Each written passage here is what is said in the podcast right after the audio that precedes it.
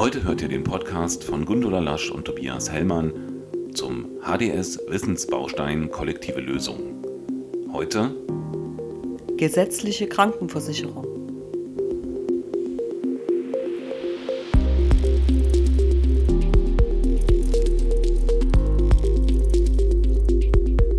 Heute geht es um kollektive Lösungen. Gundula, was sind denn eigentlich kollektive Lösungen? Kollektive Lösungen sind Regelungen, die für größere Gruppen getroffen werden können. So zum Beispiel Tarifverträge in Betrieben. Es gibt aber eben auch kollektive Lösungen, die für ganze Gruppen von Erwerbstätigen geregelt werden können. Zum Beispiel für Solo-Selbstständige. Das sind Solo-Selbstständige im allgemeinen Verständnis Einzelkämpferinnen, die alles für sich selbst regeln müssen. Aber es gibt ein paar Felder, in denen äh, es gute kollektive Lösungen gibt, die auch durch Zutun von Gewerkschaften getroffen worden sind. Dazu gehört unter anderem die Krankenversicherung. Die Krankenversicherung ist jetzt ein gutes Beispiel, weil da können wir auch gleich nachhaken das weiß ich aus eigener Erfahrung. Der Mindestbeitrag für freiwillig Versicherte der gesetzlichen Krankenkassen ist ja zum Jahresanfang 2019 enorm gesenkt worden. Um die Hälfte? Um mehr als die Hälfte sogar. Also ein richtig großer Schritt. Das hat Verdi geschafft als Vereinte Dienstleistungsgewerkschaft. Das wusste ich vorher gar nicht. Sicherlich Ziel-Lobbyarbeit, aber da können wir die Veronika Mirschel mal nachher fragen dazu. Ja, das ist eine gute Idee, weil Veronika ist Referatsleiterin im, im Referat Selbstständige bei Verdi und sie war aber früher selber freie Journalistin, viele Jahre lang. Die weiß also ganz genau, wie es bei Selbstständigen aussieht, welche Hürden die haben, welche Probleme sie haben, welche alltäglichen Problematiken die zu lösen haben. Und sie ist ganz maßgeblich beteiligt gewesen, genau an dieser Krankenkassenregelung mitzudrehen. Klassische, zähe, jahrelange Lobbyarbeit. Das ist sehr gut.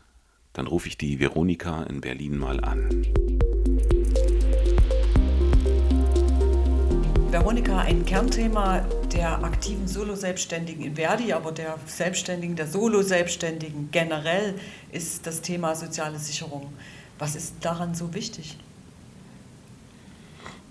Für uns ist der Kernmoment, dass wir möchten, dass alle Menschen, die in dieser Republik leben, keine gebrochenen Versicherungsbiografien haben. Also dass sie in allen Versicherungszweigen abgesichert sind, egal in, welcher, äh, in welchem Status sie arbeiten, ob sie abhängig beschäftigt arbeiten oder ob sie selbstständig arbeiten. Das ist für uns eine Kernfrage.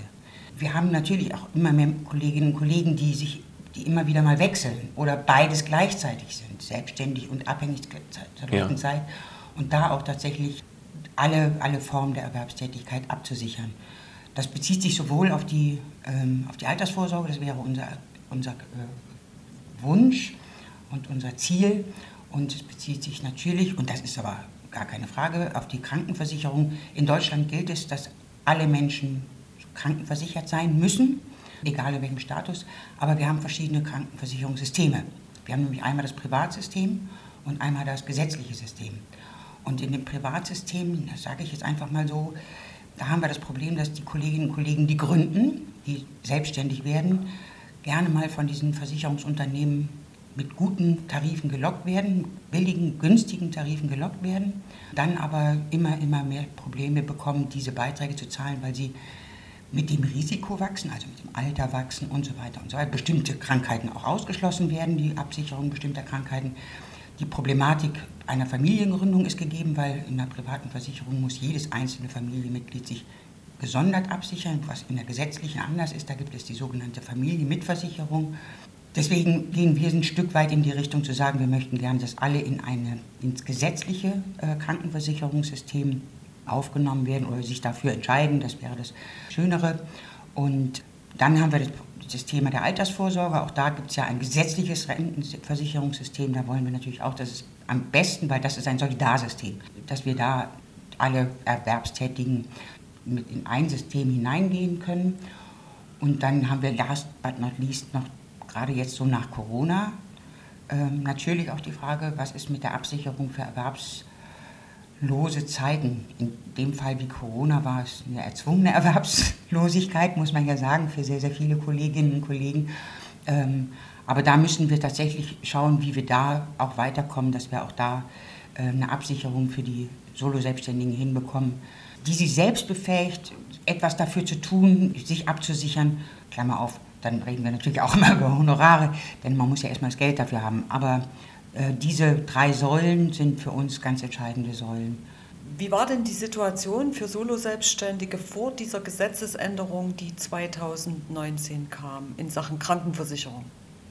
Vor 2019 ist der Gesetzgeber davon ausgegangen, dass Selbstständige ein angenommenes Mindesteinkommen haben von ungefähr 2400 Euro. Und darauf wurden die Krankenkassenbeiträge, und zwar Arbeitnehmer- und Arbeitgeberbeitrag, weil selbstständig berechnet. Das war eine Belastung, die weit über 400 Euro lag pro Monat. Und Kolleginnen und Kollegen, die nicht bis dahin kamen, also nicht auf diese 2,4 kamen, sagen wir mal mit 1600 Einkommen, was auch viele nicht erreichen, auch das muss man nochmal ehrlich sagen, trotzdem sozusagen diese erhöhten Beiträge leisten mussten und damit natürlich prozentual weit über dem bezahlt haben, prozentual weit über dem bezahlt haben, wie abhängig Beschäftigte oder Kolleginnen und Kollegen, die in der Selbstständigkeit besser verdient haben. Das war eine Geschichte, die ganz, ganz viele Kolleginnen und Kollegen quasi aus der Krankenversicherungssituation herausgetrieben hat. Also sie konnten die Beiträge nicht zahlen. Also nicht, dass sie es nicht wollten, sondern sie konnten es nicht. Und das haben wir relativ viel, durch viele Aktionen, durch viele Gespräche, ähm, durch auch Zusammenbringen von Selbstständigen mit Bundestagsabgeordneten versucht sichtbar zu machen, wie schwierig das ist. Es ist natürlich auch, das muss man sagen, den Krankenkassen dann auch klar geworden, dass der große Beitragsschuldenlast, die immer mehr wuchs, ein Stück weit durch die Selbstständigen verursacht war. Also auch da klingelte es dann so langsam. Ihr müsst wissen, wenn man die, wenn die Krankenversicherungsbeiträge nicht bezahlt worden sind, hieß das nicht, dass die weg waren, die Belastung, sondern dass sie nachgezahlt werden mussten. Dazu gab es früher sogar noch mal die große Problematik, dass diese anwachsenden Beitragsschulden mit einem monatlichen Zins be belegt wurden von einem Prozent, der monatlich galt. Das hieß, zum Ende des Jahres waren es weit über 12 Prozent.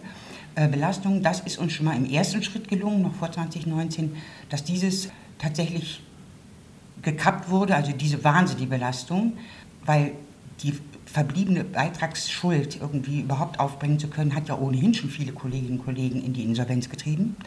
Und dann haben wir es auch nochmal erreicht, das war auch vor 2019, dass als die Versicherungspflicht eingesetzt wurde, es ein Zeitfenster gab, in dem die Kolleginnen und Kollegen den Krankenkassen beitreten konnten, ohne dass dieser rückwirkende Blick aufgemacht wurde und sie sozusagen beitreten konnten. Äh, das war ein Zeitfenster, um überhaupt zu ermöglichen, dass die Kolleginnen und Kollegen in die gesetzliche ähm, reingehen. Und wie gesagt, 2019 äh, wurde dann dieser sogenannte angenommene Mindesteinkommen, das übrigens anders als bei Festangestellten auf alle Einkommen, alle Einkommensarten berechnet wird, dass dieses angenommene Mindesteinkommen um 56 Prozent gesenkt wurde. Das war ein Riesenaufatmen, weil die monatliche Belastung dadurch automatisch ein gut Stück runterge, äh, runtergerutscht ist. Und die zweite Geschichte, die äh, sich dann auch änderte, war die Frage, hatten die Selbstständigen früher ein bisschen zu viel Beiträge, was heißt ein bisschen, hatten die Selbstständigen zu viel Beiträge bezahlt? Hatte die Krankenkasse das einfach einbehalten? Hatten die Selbstständigen zu wenig bezahlt hat die Krankenkasse, nachgefordert. Und das ist damit damals auch abgeschafft worden und es wird sozusagen jetzt in beide Richtungen gegengerechnet. Sowohl zu viel als auch zu wenig wird dann nochmal sauber gezogen und glatt gezogen, sodass da auch eine gewisse, wie soll man sagen, Unschärfe scharf gestellt wurde. Also tatsächlich eine klare, klare Berechnung. Uns allerdings reicht es noch nicht, das sage ich jetzt gleich noch hinterher. Ähm, wir haben immer die Forderung gehabt, wir möchten wie bei abhängig Beschäftigten äh, die äh, Beiträge bemessen wissen an den, ab der Minijobgrenze, also die ab 1. Oktober äh, bei 520 Euro liegt, ab da sozusagen darauf abgesenkt wird, wenn die Kolleginnen und Kollegen so wenig verdienen, dass sie dann auch tatsächlich prozentual nur auf diese Summe bezahlen. Wir hätten auch gerne, ohne dass wir jetzt wissen, in welche Richtung, wir hätten auch gerne eine Gleichstellung bei der Frage, werden die Beiträge auf alle Erwerbseinkommen, auf alle Einkommensarten erhoben oder werden sie nur aufs Erwerbseinkommen? Aber dass da auch eine Gleichstellung hinkommt, da gibt es keine klare Aussage von den Selbstständigen von Verdi. Ich persönlich habe eine Meinung dazu. Ähm, wenn wir über ein Solidarsystem reden, dass dann Einkommensarten natürlich verbeitragt werden, und zwar alle. Aber das ist meine persönliche. Auch in Verdi ist das noch nicht diskutiert. Die Frage, muss auch ein abhängig Beschäftigter die Renteneinnahmen aus der Oma ihrem Häuschen auch mit verbeitragen? Da glaube ich, ich weiß es nicht, aber ich glaube nicht, dass wir das in Verdi hinbekommen. Aber in der politischen Diskussion ist es tatsächlich inzwischen auf der Tagesordnung im gesellschaftlichen Raum. Das ist, äh, so viel ich das mitbekomme, in der Verdi internen Diskussion unter den Solo-Selbstständigen auch sehr stark abhängig, in welcher persönlichen Situation die einzelnen Leute sind. Ob sie Zusatz, äh, erquickliche Zusatzeinnahmen haben aus anderen Quellen, wie zum Beispiel eine Vermietung oder sowas, oder ob sie nicht darüber verfügen. Und dann ist natürlich immer sozusagen der subjektive Blickwinkel der, der die Meinung bestimmt. Und da diskutieren wir seit Jahren immer mal wieder drüber. Äh, und so gibt es auch bei der Altersvorsorge zum Beispiel ganz unterschiedliche Meinungen. Veronika, das Thema Altersvorsorge, ein Riesenthema für so viele Solo-Selbstständige, die das am besten ausblenden und von der Hand in den Mund leben. Was kann Verdi, was wird denn Verdi in Zukunft für die Solo-Selbstständigen in diesem Thema tun, tun können? Naja, erstmal, ich hatte ganz am Anfang auch schon gesagt, für uns ist eine wichtige Frage, schaut drauf, ihr seid vielleicht nicht immer selbstständig. Also diese Frage zu sagen, ungebrochene Versicherungsbiografie. Wir haben, glaube ich, in den letzten Jahren, das auch, glaube ich, ganz gut sichtbar gemacht, dass diese Haltung, ach, ich lande ja ohnehin in der Grundsicherung, ähm, warum soll ich jetzt was abzwacken für die Altersvorsorge, wenn ich dann ohnehin in der Grundsicherung lande? Ich glaube, das ist uns relativ gut gelungen zu sagen, hey Leute, selbst wenn ihr mal eine Zeit lang wirklich mies verdient, es kommen vielleicht auch ganz andere Zeiten und dann könnt ihr äh, ein Stück weit mehr äh, vorsorgen. Für uns ist das im Grunde seit ewigen Zeiten ein Thema und nicht nur für uns, auch in der Politik ist es tatsächlich seit ewigen Zeiten als Thema gesetzt. Wir müssen einfach sehen, als das berühmte Bismarckische Sozialsystem der Republik auf den Markt geworfen wurde, waren Selbstständige in der Regel tatsächlich auch in diesen berufsständischen Situationen abgesichert.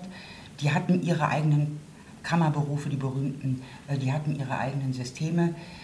Es gab dann noch so ganz wenige Einzelgruppen, zum Beispiel Leute, die in der Bildung arbeiten, die sind eigentlich schon seit Anfang des 20. Jahrhunderts versicherungspflichtig, hat aber nie jemand ernst genommen, hat nie jemand nachgehalten. Das wurde dann auch erst 1990 dann tatsächlich umgesetzt, äh, dass sie tatsächlich, die sind rentenversicherungspflichtig als Solo-Selbstständige, ist eine der wenigen Gruppen, die versicherungspflichtig sind. Aber diese Frage, wie weit bekommen wir auch andere Kolleginnen und Kollegen in dieses System? Ich sage auch mal ganz ehrlich, und zwar alle, weil es nämlich eine Frage ist, wie weit auf dem Markt der Wettbewerb darüber auch bestimmt wird. Muss ich mich versichern? Muss ich mich nicht versichern? Diejenigen, die sich versichern, die, die vorsorgen, müssen höhere Honorare nehmen und könnten gegebenenfalls unterlaufen werden von denjenigen, die sich dieses System nicht zu, zu Herzen nehmen. Und da sagen wir, wir möchten gerne, dass eigentlich alle in, in ein Versicherungssystem gehen, in eine sogenannte Erwerbstätigenversicherung. Das ist auch eine ganz klare Linie der Verdi, auch des Dachverbandes DGB, des Deutschen Gewerkschaftsbundes, äh, zu sagen, da soll es hingehen in ein Sicherungssystem, um äh, die Kolleginnen und Kollegen abzusichern. Manchmal wird gesagt, hö, hö, ihr wollt ja nur die Selbstständigen in das System bringen, damit sie ein bisschen Geld da reinschwemmen.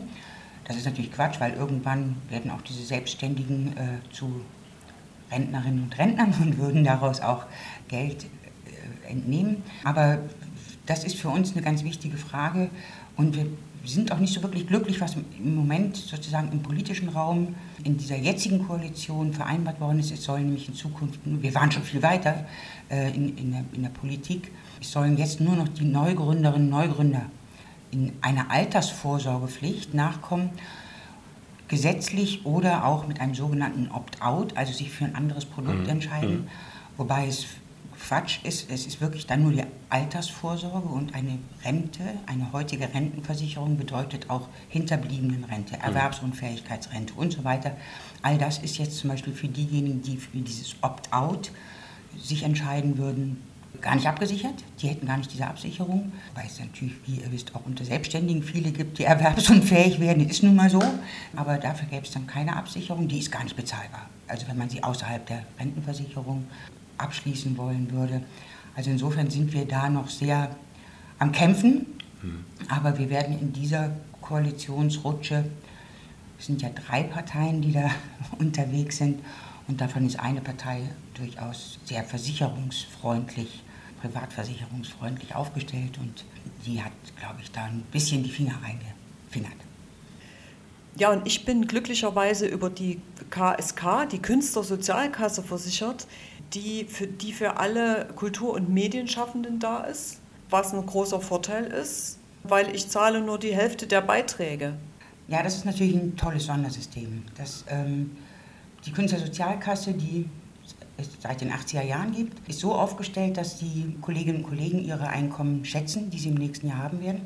Dann sich, der, sich die Auftraggeber an der Finanzierung der Beiträge beteiligen, also alle Verwerter von Kultur und Medien sich daran beteiligen und der Staat auch noch einen Zuschuss gibt. Aber das ist, das ist ein, ein, ein System, wo wir, denke ich mir, 190.000 glückliche Künstlerinnen und Künstler haben, weil dort sind sie krankenversichert, pflegeversichert und äh, rentenversichert. Kranken- und Pflegeversicherung kann man privat oder äh, gesetzlich machen, allerdings sind die Zuschüsse zur privaten dann auch nur in der Größenordnung der gesetzlichen.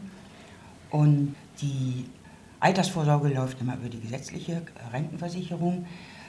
Das ist ein Natürlich, wir wissen, dass im Kulturbereich schlecht verdient wird. Das muss man einfach sagen. Also auch da ist, kommen nicht unbedingt altersfeste Renten hinten bei raus. Das muss man ehrlicherweise zugestehen. Nichtsdestotrotz kommt wenigstens wirklich was raus. Und wie gesagt, der, der entscheidende Faktor für uns ist, da ist ein System geschaffen worden, wo die Auftraggeber zahlen. Müssen. Zahlen müssen. Und zwar auf jeden Auftrag, den sie äh, herausgeben, werden bis in diesem Jahr 4,2 Prozent des Honorars in diese Kasse abgeführt, ohne dass der Selbstständige die Selbstständige auf ihre Rechnung schreiben muss, sondern das wird abgeführt in Gänze. Ab nächstem Jahr sind es 5 Prozent. Das war jetzt natürlich bei Corona, äh, auch da ist es durchgeschlagen. Die Frage, wie sich diese Finanzierung darstellt. Also das ist ein System, was wir, wo wir sagen, hey, da sind die Auftraggeber mit im Boot Warum ist das eigentlich nicht bei anderen Selbstständigen, dass wenn sie mindestens mal, wenn sie sichtbar abhängig von ihren Auftraggebern sind, nehmen wir mal zum Beispiel die ganzen Kolleginnen und Kollegen im Bildungsbereich, die meistens für eine Einrichtung arbeiten oder viel für eine Einrichtung arbeiten, warum wird da nicht auf die Honorare auch abgeführt? Ist heutzutage natürlich auch alles kein Hexenwerk mehr, was die Frage angeht. Bürokratie, das ist ja immer die, die, das Totschlagargument. Nee, es ist machbar und das ist auch etwas, was wir immer vor uns hertragen, zu sagen, hallo, die Auftraggeber bitte mit ins Boot. Die Selbstständigen sollen nicht billiger sein, verdammt nochmal, als die Festangestellten und nicht so quasi als Dumping auf dem Markt genutzt werden, sondern das soll schon auch so viel kosten. Es ist ja Flexibilität genug da, aber es soll schon genauso viel kosten, mindestens mal genauso viel kosten äh, wie die Festangestellten, die dann, für die ja auch die Vorsorge mitgetragen wird.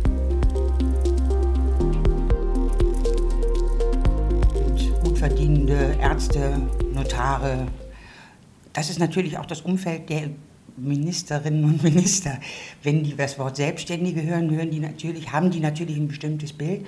Aber die Frage, ihnen sichtbar zu machen, wie viele Kolleginnen und Kollegen inzwischen in der Selbstständigkeit gelandet sind, und 2019 waren es ja deutlich mehr als heute, muss man ja ehrlicherweise sagen, nicht zuletzt durch die Harzgesetzgebung, wo die Ich-AGen äh, sehr forciert worden sind, ähm, da diese Thematik aufzumachen, wie viel verdienen Kolleginnen und Kollegen und wie verhältnismäßig ist das? Also wenn, selbst wenn wir den Kolleginnen, also selbst wenn wir gesellschaftlich und in den Ministerien klar machen konnten, ähm, die Kolleginnen verdienen, was weiß ich, einen Stundensatz von 20 Euro, dann denken die, ach, 40-Stunden-Woche, ähm, dann 160 Stunden im Monat, zack, das ist doch gar nicht so wenig Geld, also das, da kommen wir schon hin. Und ähm, ich hatte es gerade schon angedeutet, Ihnen ist aber, glaube ich, durchaus auch sichtbar geworden, dass die Kassen selber darunter jetzt ein Stück weit leiden, weil die ähm, Beitragsschulden eben immer, immer stärker angewachsen sind. Das waren schon richtige Berge. Jetzt nach Corona sind sie noch viel größer, diese Berge. Ähm, aber äh, das ist auch, auch dieses hat nochmal äh, was bedeutet. Und um es ganz ehrlich zu sagen, wir waren ja nicht allein. Es gibt ja auch noch andere äh, Organisationen, die dieses Thema durchaus auch mitge mitgetragen haben und mit in die Politik getragen haben. Und äh, dadurch, nach langem, langem, langem Bohren, ist es dann tatsächlich gelungen. Also klassische Lobbyarbeit. Ja, ja, ja. Aber es hat eine ganze Weile gedauert. Ne? Also du bohrtest es auf wie ein Brett. Ähm, ist das eine, für mich als neues Verdi-Mitglied, ist es für mich eine Erkenntnis, dass durch Verdi erst sowas möglich wird. Das heißt, ihr seid die richtigen Ansprechpartner für diese Themen. Das wissen auch die Entscheider. Kommen die auf euch zu mit diesem Problem und sagen, wir haben was erkannt oder seid ihr diejenigen, die das erst reintransportieren? Ich glaube ganz oft, dass wir es, dass wir es aktiv reintransportieren. Ähm, es ist ja nicht so, dass die Politik ganz blind ist. Also natürlich äh, kommt immer wieder mal äh, auch natürlich ein Vorstoß von der, von der Seite, das ist gar keine Frage. Aber ähm, diese Sichtbarmachung, ich glaube, das liegt ein Stück weit äh, in der Luft. Also es gab wirklich auch solche Situationen zu sagen, komm, wir packen jetzt ein paar Kolleginnen und Kollegen und die reden jetzt mal mit den Abgeordneten, mit Abgeordneten und machen denen mal sichtbar, was das denn wirklich bedeutet. Das ist mein Einkommen und das ist dann weg. Hm. Dass ich habe am Ende des Monats, naja, wenn es bis zum Ende reicht, ist ja schon gut, aber ich habe dann relativ nichts mehr, wenn mir so viel für die soziale Sicherung ähm, abgeschnitten wird. Ich kann mich erinnern an eine Fachkonferenz, die wir organisiert haben, weil wir, wir Ehrenamtlichen waren ja da auch die ganze Zeit im Boot. Und da gab es eine Fachkonferenz, in der äh, Menschen aus den Arbeitsebenen der Ministerien und der Agentur für Arbeit eingeladen waren, die wir konfrontiert haben mit konkreten Fällen, weil wir festgestellt haben, dass es nicht die sozusagen eine Abneigung per se gibt, sondern einfach einen fehlenden Einblick in die Realität von Solos. Und da haben wir so konkrete Fälle gesammelt und hatten die dann eingespielt mit Tondokumenten und hinterher in Arbeitsgruppen gearbeitet. Und das war richtig förmlich spürbar, wie bei, den, äh, wie bei diesen Leuten aus den Arbeitsebenen die Lampen angingen und das Verständnis wuchs und die, und die Erkenntnis wuchs, dass da tatsächlich Handlungsbedarf besteht. Das war eine Konferenz, die ist lange her, also lange, lange, ja. bevor die ja. äh, Gesetzesänderung dann endlich kam. Aber da waren dann zum Beispiel auch nochmal Sozialverbände mit im Boot. Also das macht schon auch viel aus, dass wir ja Partnerinnen und Partner haben, die diese Gedanken dann mittragen und äh, auch gesellschaftlich sozusagen mitbewegen in ihren, in ihren Statements und Öffentlichkeitsarbeitsstrukturen. Veronika, was sind denn die wichtigsten konkreten Verbesserungen, die sich aus dieser Neuregelung ab 2019 ergeben haben? Zum einen gab es früher diese unglaubliche Regelung, dass wenn jemand als Selbstständiger, Selbstständige gesetzlich freiwillig versichert war und ähm, zu viel Beiträge gezahlt hatte, hm. dass die Krankenkassen das behalten haben. Wenn sie aber zu wenig bezahlt haben, haben die Krankenkassen nachgefordert. Das hat sich geändert, also es wird jetzt auch gegengerechnet. Also auch wenn ich zu viel bezahlt habe, bekomme ich etwas zurück. Das ist schon mal eine gute Sache. Also ist, die Berechnung der Beiträge wird ja immer auf der Steuererklärung der vorhergehenden Zeiten ja. äh, äh, vorgenommen. Mhm. Und dieses ist dann endlich mal glattgezogen worden, also dass beide Seiten gegengerechnet haben, ja, zu viel oder zu wenig. Das ist eine, ähm, ich finde, schöne Verbesserung und vor allem ist dieses berühmte angenommene Mindesteinkommen zwar leider immer noch da, deswegen sagte ich vorhin schon leider, eine, aber es ist um 56 Prozent abgesenkt worden und liegt jetzt bei gut über 1000 Euro, 1300 Euro etwa. Das ist eine deutliche Erleichterung. Ähm, dadurch, klar, 56 Prozent sind 56 Prozent weniger Beitragslast. Das war uns aber ehrlich gestanden, ich will es nur ganz kurz schon sagen, es war uns noch nicht genug. Wir haben immer gesagt, wir wollen das genauso haben wie bei den abhängig Beschäftigten, ab der Minijobgrenze hm. das reale Einkommen. Hm. Und was auch noch immer nicht verändert ist bei Selbstständigen, das muss man auch sagen, das ist uns auch noch nicht gelungen, abhängig Beschäftigte zahlen ihre Beiträge auf ihr Erwerbseinkommen. Selbstständige zahlen ihre Beiträge auf sämtliche Einkommensarten. Das macht natürlich nochmal einen großen Unterschied. Jetzt kann man politisch diskutieren, sollen alle auf alle Einkommensarten? Dazu haben wir, ich persönlich habe dazu eine Meinung, hm. ähm, aber wir haben noch keine Meinungsbildung äh, bei den Selbstständigen, eine klare, so rum oder so rum. Also man könnte ja auch sagen, auch die abhängig Beschäftigten sollen die Mieteinnahmen aus der Oma ihr Häuschen mit verbeitragen, kann man ja machen. Ähm, oder werden wir gleich behandelt oder werden Selbstständige gleich behandelt, indem auch sie nur ihre Erwerbseinkommen verbeitragen. Das ist noch eine Frage, die auch innerhalb von Verdi noch nicht geklärt ist, ähm, aber die auf jeden Fall im politischen Raum steht. Und die, und das muss ich jetzt sagen, das ist sozusagen der nächste kleine Erfolg, ähm, die im Koalitionsvertrag jetzt festgeschrieben ist, dass das kommen soll, dass auch Selbstständige ab der Minijobgrenze, also nicht mehr ein angenommenes Mindesteinkommen, sondern ab der Minijobgrenze äh, ihre Einkommen, es ist immer noch leider nicht Erwerbseinkommen, aber ihre Einkommen zu verbeitragen haben. Also deutliche Absenkung ja. äh, und Entlastung. Ist versprochen im Koalitionsvertrag. Schauen wir mal.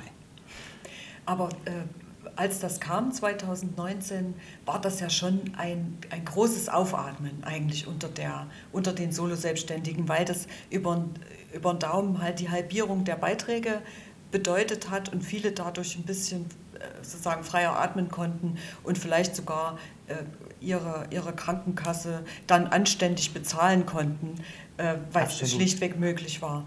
Und trotzdem hast du gerade gesagt, das hat uns noch nicht gereicht. Und äh, wo, wo siehst denn du den größten Nachbesserungsbedarf oder so Baustellen im Bereich soziale Sicherung, vielleicht auch nicht nur in, bezüglich der Krankenversicherung, sondern vor allem auch hinsichtlich der Altersvorsorge? Ich hatte ja ganz am Anfang gesagt, uns wäre dran gelegen zu sagen, ungebrochene Versicherungsbiografien. Deswegen fände ich es gut und richtig und sinnvoll. Äh, und dazu gibt es auch Beschlüsse der Verdi, dass es eine Altersvorsorgepflicht, also wir sagen eine Erwerbstätigenversicherung äh, geben sollte, wo alle Kolleginnen und Kollegen einzahlen. Das ist über viele, viele Jahre von der Politik auch immer wieder mal angetreten worden, als seinerzeit noch unter von der Leyen mit dem, ersten großen Vorstoß. Da gab es das große Aufschreien ähm, von anderen Verbänden und ähm, ist aber jetzt immer wieder durch die, durch die äh, nächsten Koalitionen äh, weitergetragen worden. In der letzten Legislatur wären wir fast so weit gewesen, es gab auch schon einen Entwurf äh, eine Altersvorsorgepflicht allerdings nicht unbedingt in einer gesetzlichen, sondern mit einer sogenannten Opt-out-Option, ähm, die ein bisschen schwierig ist. Aber das, ins Detail gehe ich da jetzt nicht, das ist, glaube ich, zu, äh, zu klein, klein, aber es ist schon ein, einfach eine wichtige Geschichte, dass es nicht ein System wäre. Und in der jetzigen Situation ähm, ist es so, dass, die, dass jetzt drin steht, nur Neugründerinnen und Neugründer mit einer zweijährigen Karenzzeit, also wo sie sich nicht versichern müssen. Also das wird jetzt sehr, sehr, sehr lange dauern, ähm, bis alle Selbstständigen ähm, tatsächlich in, diesem in einem Altersvorsorgesystem äh, drin sind. Also das ist, ich bin ehrlich gestanden ein bisschen enttäuscht, äh, dass es jetzt noch eine noch kleinere Gruppe ist, als es in der letzten Legislatur äh, angedacht war. Aber ähm, so ist es jetzt. Das ist eine der deftigsten Baustellen, an der wir nun basteln. Freiwillig gesetzlich Versicherte, darunter insbesondere die Selbstständigen, zahlen immer noch einen Mindestbeitrag. Allerdings wurde das angenommene Mindesteinkommen ab 2019 um mehr als die Hälfte gesenkt. Von damals fast 2300 Euro im Monat auf weniger als 1050 Euro im Monat. Der monatliche Mindestbeitrag für die gesetzliche Kranken- und Pflegeversicherung lag für Solo-Selbstständige vor 2019 bei über 400 Euro monatlich. Jetzt zahlen Solos nur noch gut 200 Euro im Monat für ihre Krankenversicherung. Eine massive Verbesserung. Bei aller Freude über die Erleichterungen für Solo-Selbstständige. Langfristig kann nur mit einer solidarischen Bürgerversicherung Ungleichbehandlung und Ungerechtigkeit weitestgehend vermieden werden. Die Gewerkschaft Verdi fordert, wie viele andere gesellschaftliche Kräfte, eine Versicherung für alle, in der ein Ausgleich der Risiken auch zwischen allen Bürgerinnen stattfindet. Das klingt doch im Großen und Ganzen schon nach einem riesigen Erfolg für die Solo-Selbstständigen. Gundula, wie sollte sich das Ganze denn jetzt noch entwickeln? Das ist ein schöner erster Schritt gewesen, 2019, der vielen wirklich viel gebracht hat. Aber das ist noch im Fluss, wo noch einiges passieren könnte. Zum Beispiel, dass die Krankenkassenbeiträge am tatsächlichen Einkommen von Solos bemessen werden.